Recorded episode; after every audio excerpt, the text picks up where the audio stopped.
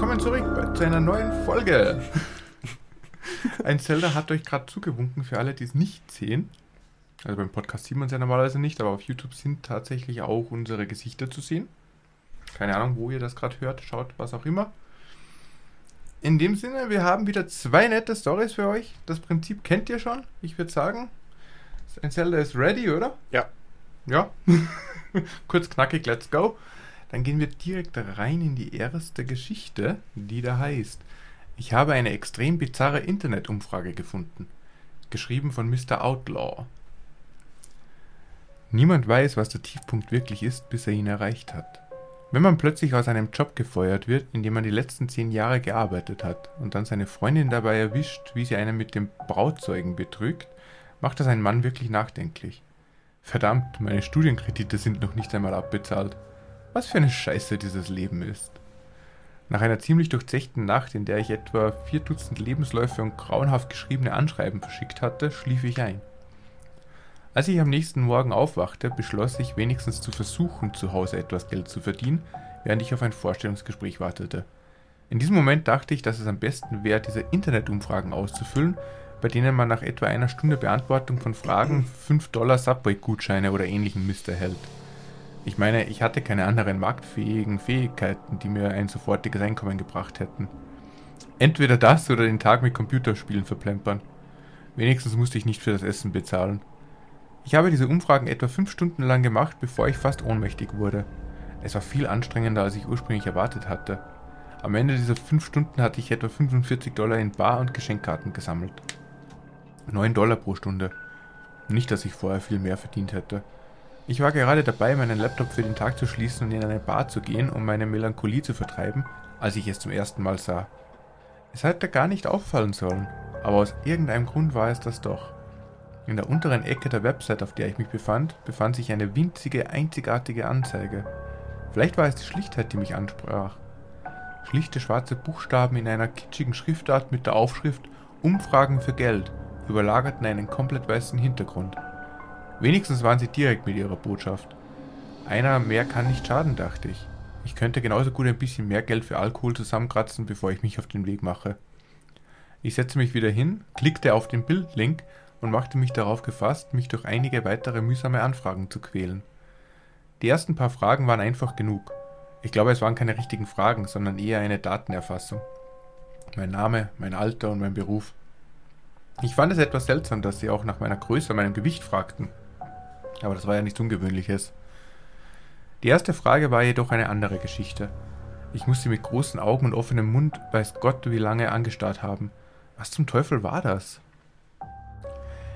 Im Klartext auf meinem Bildschirm erschien folgende Frage. Wie stark ist Ihr Drang, derzeit hinter sich zu schauen? Darunter gab es fünf Optionen, die von überhaupt nicht bis überwältigend reichten. Es gab keinen plausiblen Grund, warum ich in diesem Moment Angst hätte haben sollen, aber ich hatte sie. Ich verkrampfte meine Atmung und versuchte irgendwelche leisen Geräusche hinter mir wahrzunehmen. Es gab keine. Nach vielleicht fünf Minuten fasste ich den Mut nachzusehen. Da war nichts. Ich seufzte erleichtert auf und machte mich gleichzeitig über mich selbst lustig. Das musste eine Art Scherz gewesen sein. Ich beschloss jedoch, mich darauf einzulassen, antwortete mit neutral und klickte auf die nächste Frage. Sie lautete wie folgt. Warum sollten Sie hinter sich schauen? Ich schmunzelte. Lustig, bevor ich einfach ein Ich weiß es nicht in das Antwortfeld eintippte und erneut auf Weiter klickte. Die dritte Frage lautete, Sie sitzen in einem Flugzeug. Außer Ihnen gibt es nur einen weiteren Passagier, der irgendwo hinter Ihnen sitzt. Irgendwann stehen Sie auf, um auf die Toilette zu gehen und stellen fest, dass der Mann verschwunden ist. Sie sehen nach, ob er in der einzigen Toilette des Flugzeugs ist, aber er ist nicht da. Was tun Sie nun? Wieder musste ich fast zehn Minuten lang dumm darauf gestarrt haben. War das eine Art obskurer Persönlichkeitstest? Ich meine, das muss es doch sein, oder? Oder? Ich gab die gleiche Antwort wie bei der letzten Frage. Ich weiß es nicht. Das stimmte. Ich wusste es nicht. Wie hätte ich diesen Scheiß beantworten sollen? Ich klicke wieder auf Weiter, jetzt mehr fasziniert als alles andere. Die vierte Frage lautete wie folgt. Du wachst in einem dir unbekannten Wald auf. Es ist Nacht und das Mondlicht bietet dir nur eine geringe Sichtweite. Etwa 30 Meter von dir entfernt steht eine kleine, schwach beleuchtete Hütte. Die Tür steht offen und eine lächelnde Frau bittet sie einzutreten. Gehst du hin? Erklären Sie warum. Diese Frage war nicht unbedingt seltsamer als die letzte, sodass meine Vermutung, dass es sich um eine Art seltsamen Persönlichkeitstest handelte, immer noch möglich war. Ich versuche tatsächlich eine Antwort zu geben, etwa in der Art, dass ich in die Kabine gehe, weil ich sonst nirgendwo hingehen kann. Und wieder klicke ich auf Weiter. Wahrscheinlich hätte ich das nicht tun sollen. Die Fragen fingen an, mich zu nerven. Sie waren nicht zu blutig oder explizit, nichts dergleichen. Sie waren nur seltsamer. Seltsamer.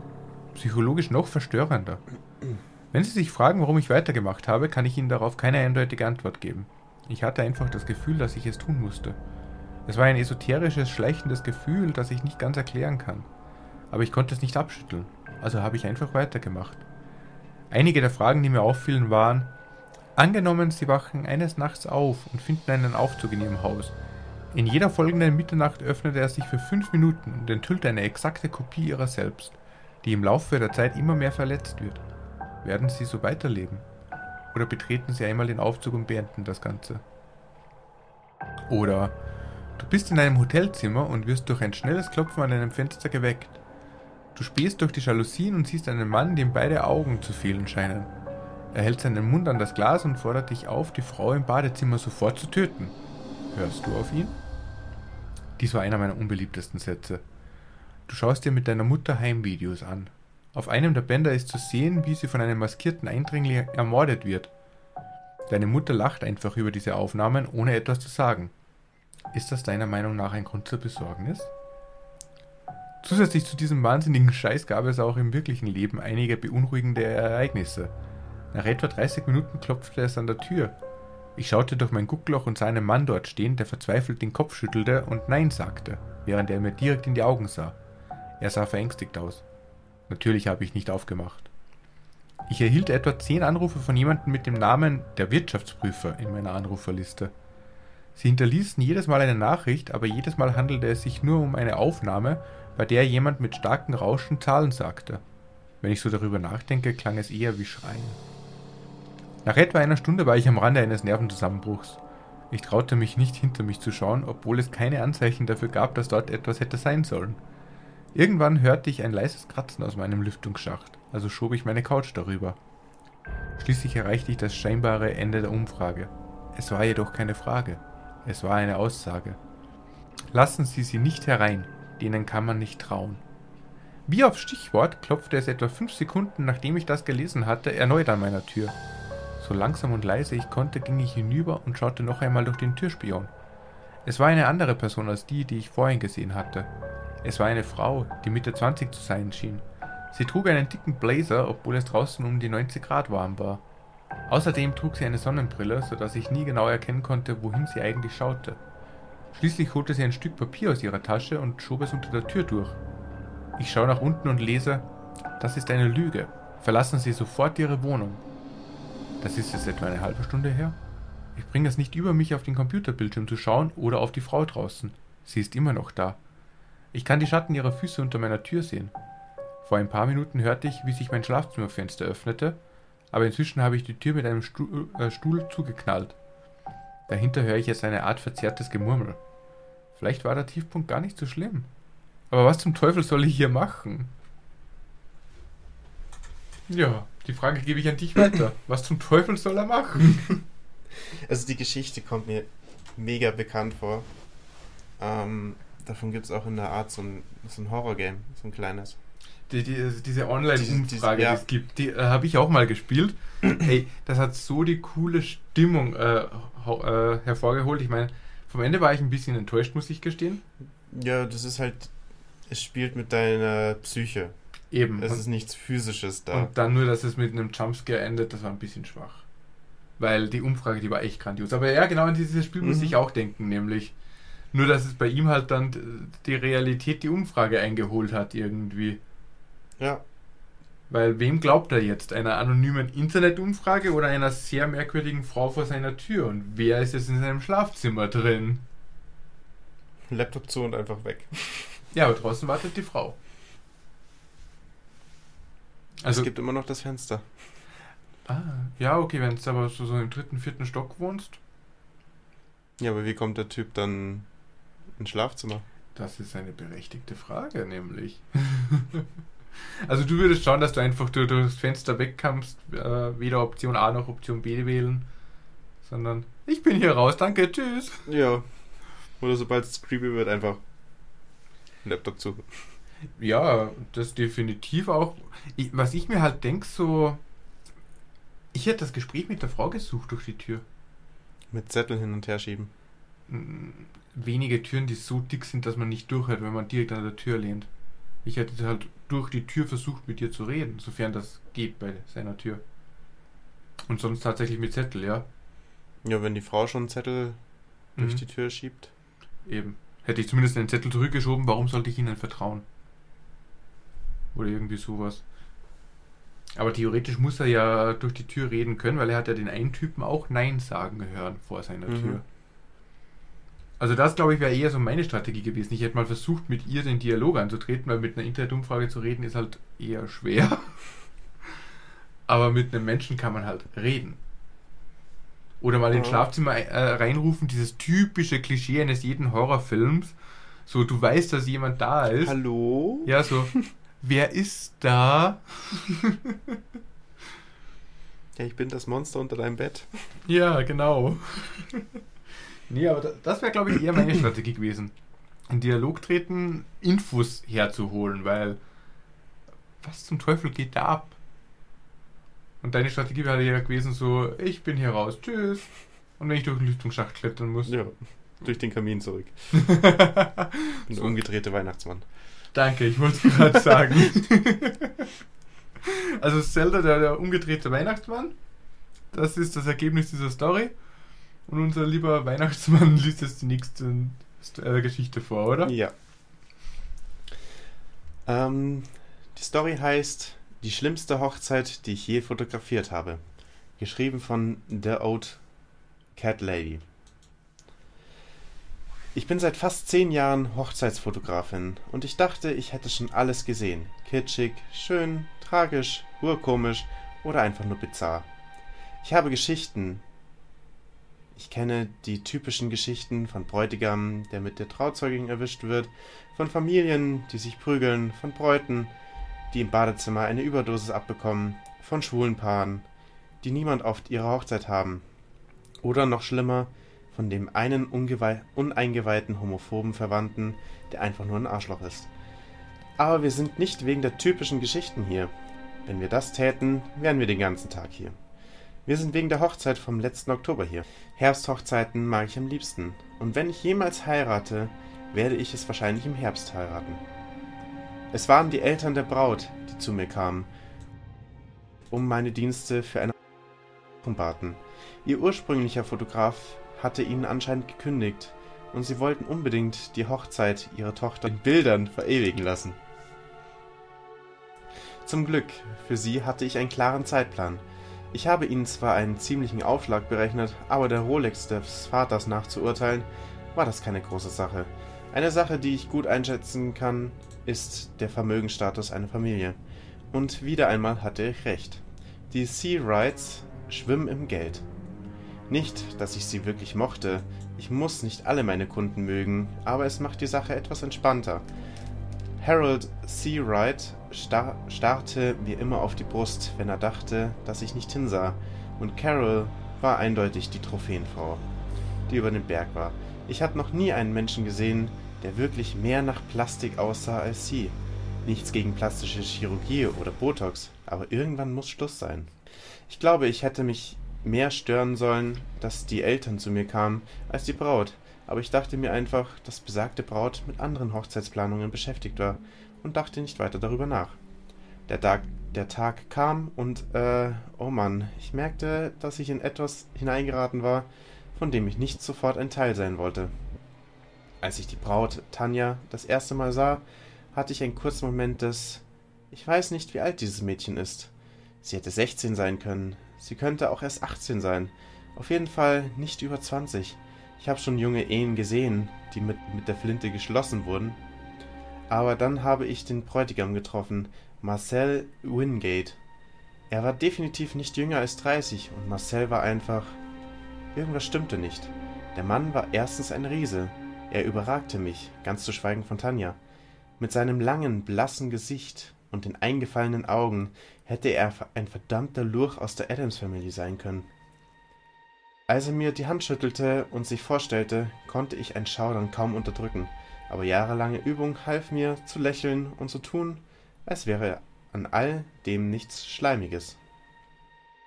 Tanja sagte kein einziges Wort, als sie für ihren großen Tag geschminkt wurde. Nur Carol zwitscherte und zwitscherte. Wie wär's, wenn ihr, wenn du ihr Haar ein bisschen größer machen würdest? Oder mach ihre Augen größer, sie hat so schöne Wimpern. Zum Glück musste Carol alle 15 Minuten eine rauchen gehen, damit die Leute vom Make-up und den Haaren einen Moment Zeit hatten, wirklich zu arbeiten. Als alles vorbei war, sah Tanja perfekt aus. Ihr Kleid war im Grunde ein weißes Ballkleid.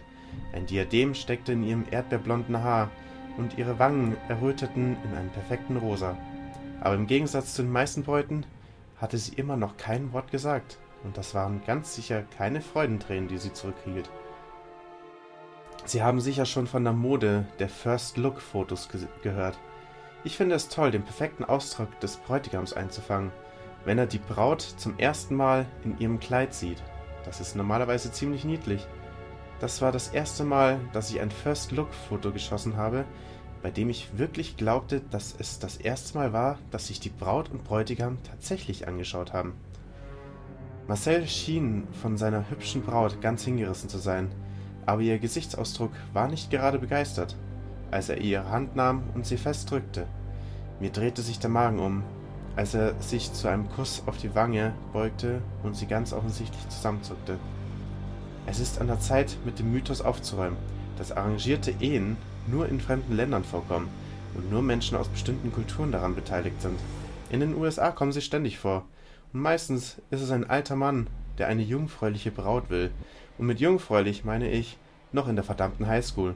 Das wäre nicht einmal das die erste, die ich fotografieren sollte. Es gelang mir, Tanja allein in dem Zimmer zu erwischen, in dem sie sich fertig machte. Sie saß am offenen Fenster und drehte eine nicht angezündete Zigarette zwischen ihren Fingern. Brauchst du Feuer? bot ich ihr an, als ich hereinkam. Nein, danke, ich rauche nicht, aber man sagt doch, dass man sich dann besser fühlt, oder? sagte sie und sah mich mit ihren puppenhaften blauen Augen an. Außerdem bekommt man davon Lungen- und Kehlkopfkrebs. Ich nahm ihr die Zigarette ab und steckte sie mir selber an. Aber ich bin ein schlechtes Beispiel, also tue ich, was ich sage, nicht was ich tue. Das entlockte ihr ein Lächeln, auch wenn es nur für eine Sekunde lang anhielt. Wie oft rauchen Sie? fragte sie. Das kommt auf den Tag an. Normalerweise rauche ich zwei oder drei. An schlechten Tagen kann es auch ein paar mehr haben. Ich senkte die Zigarette und sah zu ihr hinunter. Wie alt bist du, Tanja? Neunzehn. In ein paar Wochen werde ich zwanzig. Ich habe ein bisschen ein Babygesicht. Sie knuffte ihre eigenen Wangen. Was kümmert dich das? Ich warf einen Blick zur Tür, um sicherzugehen, dass Carol nicht hereinplatzen würde. Tanja, ist das nicht in Ordnung für dich? Die Hochzeit? Fragte ich leise. Tanjas Augen weiteten sich. Verdammt, du bist gut. Sie blickte ebenfalls zur Tür. Harold, mein Stiefvater, hat das alles arrangiert. Wenn es nach ihm gegangen wäre, wäre es schon passiert, als ich 15 war. Aber Marcel hat es immer wieder hinausgezögert. Aus, geschäftli aus geschäftlichen Gründen, wie es scheint. Er hat versucht, es noch ein Jahr hinauszuzögern, aber mein Vater hat angedeutet, dass er andere Angebote hat. Sie zitterte und schlang ihre Arme um sich. Wenn ich Nein gesagt hätte, hätte Harold mich rausgeschmissen und mir den Geldhahn zugedreht, mein Bankkonto eingefroren. Ich hätte nichts und niemanden und ich weiß nicht, was ich dann tun würde. Ich griff in meine Handtasche und holte eine meiner Visitenkarten heraus. Wenn du die Karte umdrehst, findest du die Nummer eines Frauenhauses. Sie sind darauf spezialisiert, Frauen zu helfen, aus gefährlichen Situationen zu Hause zu entkommen. Sie verstecken sie und helfen ihnen in einer neuen Stadt Fuß zu fassen, wenn es sein muss. Darunter steht meine persönliche Telefonnummer, falls du einfach nur reden willst, okay? Tanja nahm die Ka Karte und hielt sie fest, bevor sie sie in ihren BH steckte. Sie sind vielleicht der netteste Mensch, den ich je getroffen habe, murmelte sie. Ich drückte ihr die Schulter. Ich versuche es, sagte ich, bevor ich die Zigarette auf der Fensterbank auslöschte. Wenn du heute Abend mal flüchten musst, frag mich einfach, ob ich dir helfen kann, auf die Toilette zu gehen. Wir können eine ganz wir können eine ganze entlaufene Braut abziehen, scherzte ich. Das entlockte ihr ein weiteres Lachen, gerade rechtzeitig, als ihre Mutter ins Zimmer kam. Warum dauert es denn so lange? Beeil dich. Die Hochzeit fängt in 15 Minuten an, und ich will nicht, dass du weinst und sein Gesicht ganz fleckig und hässlich wird. Sie wimmerte. Tanjas kurze Freude verflog und sie warf mir noch einen traurigen Blick zu, bevor sie ihre Mutter nach draußen folgte. Die Zeremonie war so, so viel schöner gewesen, wenn ich nicht das schmutzige kleine Geheimnis dahinter wüsste. Tanja hat nicht ein einziges Mal gelächelt. Ich glaube nicht, dass auch nur eine dieser Brautjungfern eine echte Freundin von ihr war. Zumindest keine aufrichtige. Als der Priester sagte, sie dürfen die Braut küssen, lief Tanja eine Träne über die Wange, als Marcel sich zu ihr hinunterbeugte, um sie zu küssen. Ich dachte ernsthaft daran, die Polizei zu rufen, aber was soll die schon tun? Tanja würde wahrscheinlich nachgeben und sagen, dass nichts passiert ist, und da sie nicht minderjährig war, konnte sie Marcel nicht als Pädophilen und ihren Stiefvater nicht als Kinderhändler bezeichnen. Aber das macht die Situation nicht weniger beschissen. Als was ich tun konnte, war Fotos vom schlimmsten Tag in Tanjas Leben zu machen. Auf den Empfang wurde ich ständig von Carol genervt, welche Fotos ich machen sollte, dass ich ihr am liebsten die Haare ausgerissen hätte. Aber beim Tanz des Paares fiel mir etwas auf. Tanja war zunächst steif wie ein Brett und zögerte, Marcel auch nur zu berühren, aber er beugte sich hinunter und flüsterte ihr etwas ins Ohr. Ihr ganzes Verhalten änderte sich innerhalb eines Wimpernschlages in ein überraschtes, und ich konnte von ihren Lippen ablesen. Wirklich? Marcel nickte, und es gelang mir, das erste Lächeln von Tanja seit, seit ihrem Ja-Wort einzufangen. Am Ende des Tages fing sie tatsächlich an, sich darauf einzulassen und legte ihren Kopf auf seine Brust, während sie sich zu A Thousand Years wiegten. Tanja war jetzt eine der glücklichsten und, ich wage es zu sagen, flirtendsten Frau Bräute, die ich je gesehen habe. Sie beugte sich sogar zu ihm hinauf, um ihn auf die Wange zu küssen, als sie sich setzten, was selbst Marcel überraschte, denn er wurde rot. Ich fragte mich wirklich, ob Marcel ihr etwas in den Drink getan hat, um sie glücklich zu machen.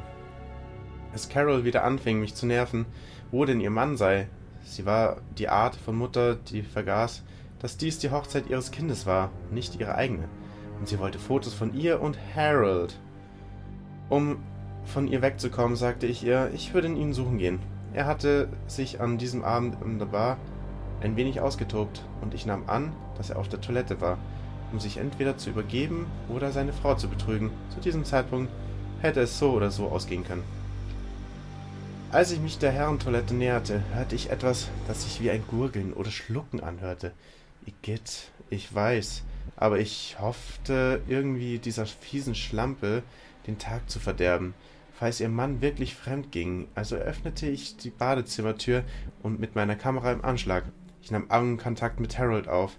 Oder besser gesagt, ich nahm Blickkontakt mit Harolds Kopf auf. Er saß am Waschbecken, er saß im Waschbecken, den Gesichtsausdruck vor Entsetzen verzogen. Der Raum war blutgetränkt, Körperteile lagen auf dem Boden verstreut. In der Zwischenzeit hatte Marcel sein Smoking ausgezogen und verschluckte gerade Harolds Arm ganz und gar. Jetzt fragte ich mich, ob ich etwas in meinen Champagner geschüttet hatte. Menschen können ihren Kiefer nicht einfach so aushängen und mit jedem Schluck rutschte Marcells Arm tiefer in seine Kehle. Ich sah, wie die Fingerspitzen von Harold mit einer seiner Abschiedswelle verschwanden, und dann ließ ich meine Kamera fallen. Ja, ich hörte etwas zerbrechen. Nein, es war mir egal. Ich sah gerade, wie der Bräutigam den gottverdammten Vater des Braut fraß. Marcells Kopf schoss nach oben und seine Augen, die vor, ein, vorher ein trübes, wässriges Grau waren, waren jetzt braun und rot gesprenkelt und hatten geschlitzte Pupillen. Ich war wie erstarrt, als diese Augen mich ansahen. Oh, es tut mir furchtbar leid. Ein Moment.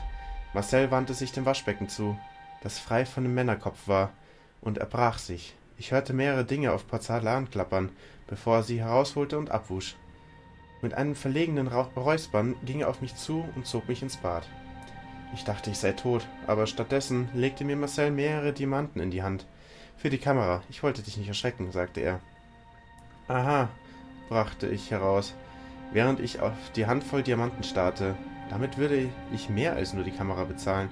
Warum hast du Harold verschlingen? Oh, das wollte ich schon seit Jahren tun, kicherte Marcel, während er sich ein paar Papiertücher schnappte, um sich das Kinn abzuwischen, als würde er das davon ablenken, dass er immer noch nackt und blutig vor mir stand. Ein schrecklicher Mensch schmeckt eigentlich göttlich. Du würdest absolut schrecklich schmecken. Es wäre, als würde man Nägel schlucken. Ein Mann hingegen, der seine eigene Tochter als Opferlamm für etwas opfert, von dem er weiß, dass es Menschen frisst, der schmeckt wie das beste Steak, halb durchgebraten und perfekt gewürzt. Herrgott, diese verdrehte Situation hatte eine ganz neue Stufe der Abgefahrenheit erreicht. Warte, er hat wirklich? Oh, absolut, schnaubte Marcel. Und er würde es wieder tun. Alles für das, was passiert, wenn mein Magen menschliche Knochen verarbeitet. Ich umklammerte die Diamanten. Du wirst Tanja doch nicht etwa wehtun? fragte ich. Marcel schüttelte energisch den Kopf. Gott, nein. Ich habe die Hochzeit immer wieder verschoben, in der Hoffnung, dass sie einen Ausweg findet. Aber ich glaube, Harold hatte genug von meinen kalten Füßen. Es gäbe genügend andere Leute, die bereit wären, für sie zu bezahlen, auch wenn meine Bezahlung leicht das Dreifache dessen betragen würde, was andere bieten würden. Gott, mir wurde langsam ein wenig schwindlig. Ich erhielt, ich unterhielt mich hier mit einem menschenfressenden Bräutigam. Ich warf einen Blick zur Tür hinaus, und mir kam ein schreckli eine schreckliche Idee in den Sinn. Eine, die sicher Marcells Gunst erlangen und Tanja helfen würde. Wenn ich Carol sa also sage, dass sie ihren Mann auf der Herrentoilette finden kann, fragte ich. Marcel schien einen Moment lang verwirrt zu sein, aber er begriff schnell. Mit einem Nicken hob er den Kopf auf und warf ihn in eine der Kabinen. Ich hörte ihn in einer der Toiletten platschen und ging fast an ich und fing fast an zu kichern. Ich war der Hysterie nahe. Geh schon mal vor, ich warte, sagte er, während er weitere Gliedmaßen aus dem Blickfeld kickte. Ich wollte schon gehen, als ich noch eine Frage stellen musste. Was zum Teufel bist du? Marcel neigte den Kopf zur Seite, bevor er sich verwandelte, nur für eine Sekunde. Im einen Moment war er ein blutgetränkter Mann, absolut schrecklich, aber normal. Im nächsten war er eine Schlange, sozusagen. Sein Körper war verschwunden und wurde, durch den Körper einer Anaconda ersetzt. Aber sein Kopf war immer noch derselbe, abgesehen von der schlanken, gegabelten Zunge, die aus seinem Maul ragte. Dann war er wieder normal. Er antwortete mit einem Achselzucken. Komischerweise hatte ich gehofft, du würdest mir das sagen. Ich habe keinen blassen Schimmer. Ich verließ das Bad und stieß im Flur fast mit Carol zusammen. Also, wo ist er? Sie schnauzte mich an. Ich deutete nur mit dem Daumen in Richtung Badezimmer. Ich glaube, er fühlt sich nicht so gut, sagte ich, bevor ich von der mürrischen Schlampe fast umgestoßen wurde. Ich sah lange genug zu, bis sie die Tür öffnete und ein, ein geschuppter Schwanz rausschoss, sie am Arm packte und ins Bad zerrte, bevor ich zurück zur Hochzeit ging. Das Problem schien sich in dieser Nacht von selbst zu lösen. Als Marcel zurückkam, war die Herrentoilette verschlossen, weil offenbar jemand dort ziemlich übel geworden war. Tanja musste sich nicht mehr auf eine bestimmte Art und Weise verhalten, um ihrer Mutter zu gefallen, und ich glaube, sie hatte eine gute Nacht. Ich habe meine Ersatzkamera benutzt, um sicherzugehen, dass ich alle Bilder von ihrem Lächeln bekomme. Carol und Harold lösten sich in Luft auf und wurden nie wieder gesehen oder gehört. Und mit den Diamanten habe ich mir eine schöne neue Kamera gekauft. Wie ich schon sagte, es ist ein, es ist ein Jahr her. Ich habe die, diese Hochzeit ganz sicher nicht vergessen. Aber was mich dazu veranlasst hat, davon zu erzählen, dass ich eine, Freund dass ich eine Freundschaftsanfrage von Tanja auf Facebook bekommen habe. Normalerweise nehme ich keine Freundschaftsanfragen von früheren Kunden an, aber diesmal, dieses eine Mal, habe ich eine Ausnahme gemacht. Sie sieht so viel besser aus. Sie geht aufs College, sie modelt und malt jetzt. Sie arbeitet regelmäßig ehrenamtlich im, in dem Frauenhaus, zu dem, ich geschickt zu dem ich sie geschickt hatte, als wir das erste Mal zusammen waren. Und jeden Freitagabend treffen wir uns in der örtlichen Spielhalle mit einigen von Marcells Freunden, die jetzt auch ihre Freunde zu sein schienen. Offensichtlich ist Marcel ein Meister in Dance Dance Revolution, aber ba bei Ballerspielen ist er eine Niete. Ihr jüngstes Foto zeigt sie und Marcel lächelnd, und sie hält ein Ultraschallbild hoch. Wie cool ist diese Story? Ich komme nicht drauf klar. So, erst, zuerst das Thema Kinderhochzeit. Äh, eh schon, boah, steigt ein hoch, krass. Dann die, die, diese, wie er, wie er richtig gesagt hat, diese Bitch von Carol. Mhm. Ey, boah, die Frau ging mir allein beim Zuhören schon auf den Piss. Krass. Dann dieser Plot-Twist, oh, da gibt es ein Monster, verdammt. Mhm. Und dann auf einmal, ey, der ist ja cool. Der ist ja echt cool. Der frisst bloß die Bösen. Ja, die schmecken ihm auch am besten. Ich feier Marcel. Und weil seine Fähigkeit ist halt praktisch so, er frisst die Bösen und spuckt dann Diamanten aus. Bist halt auch finanziell versorgt dann. Ja, gut. Die Diamanten waren wahrscheinlich von Harold. Ja, eben. Aber dann denkst du eben so, so, so, er frisst jemanden, der ihn eh auf den Piss geht oder Scheiße baut im Leben. Und du bekommst ein paar Bier, äh, Diamanten. Das ist ja so eine Win-Win-Situation dann eigentlich. Mhm. Ich meine, Tanja blüht jetzt voll auf dank ihm. Ja, und die erwarten anscheinend auch ein Kind. Ja. Also, ich feiere Marcel aufs Übelste. Zuerst dachte ich mir, okay, es ist eher das Monster, jetzt kommt der Twist, weil Monster sind gemeinhin ja das Böse. Mhm. Äh, In dem Fall, nö. So, Marcel ist der coolste der ganzen Story. Ja, die wahren Monster waren halt die Eltern. Aber sowas von, ey. Ich meine, Harold, ja, der war halt ein raffgieriger Hund Hundesohn. Bringt seine Tochter zu, zu, zu einem Monster nur mit dem Gedanken, dass das Monster Diamanten produziert. So, alles andere ist egal. Ja. Und Carol ist halt sowieso so. Boah. Sie ist halt die klassische böse Mutter. Ja, so, so, so. Die, die, die böse Schwiegermutter in jedem Disney-Film Genau. inkarniert in Carol. Unglaublich einfach. Mich würde halt tatsächlich äh, interessieren, gibt es schon bestehendes Monster, vielleicht sogar aus dem SCP-Universe oder so, was wie Marcel ticken? Weil er hat ja offensichtlich selber keine Ahnung, was er ist und entsprechend locker nimmt das halt so. Ja, schau, das bin ich. Vielleicht kannst du mir sagen, was ich bin. Fällt mir jetzt keine Story dazu ein. Ich habe nämlich sowas auch noch nie gehört, muss ich gestehen. Der Gedanke ist ganz was Neues, dass du quasi eben ein Formwandler bist, also eine Schlange irgendwo, Mhm. die halt Menschen frisst, soweit okay, kann ich noch folgen, die die aber dann zu Diamanten verdaut. Also, wenn jemand da äh, tatsächlich Hintergründe zu dieser Bestie kennt, würde ich mich über Feedback freuen.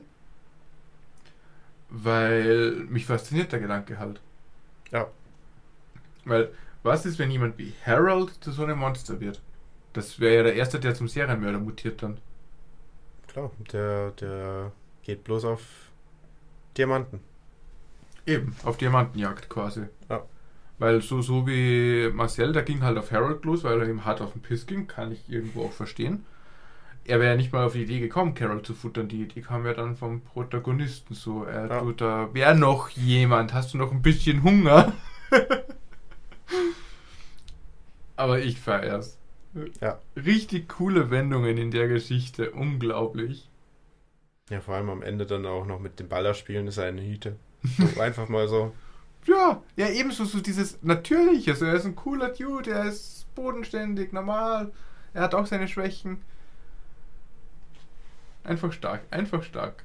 Also in die Richtung würde ich tatsächlich gern mehr lesen, zukünftig auch. Mhm. Ich hoffe, der Autor hat doch die ein oder andere Story in der Hinterhand. Bestimmt. Aha.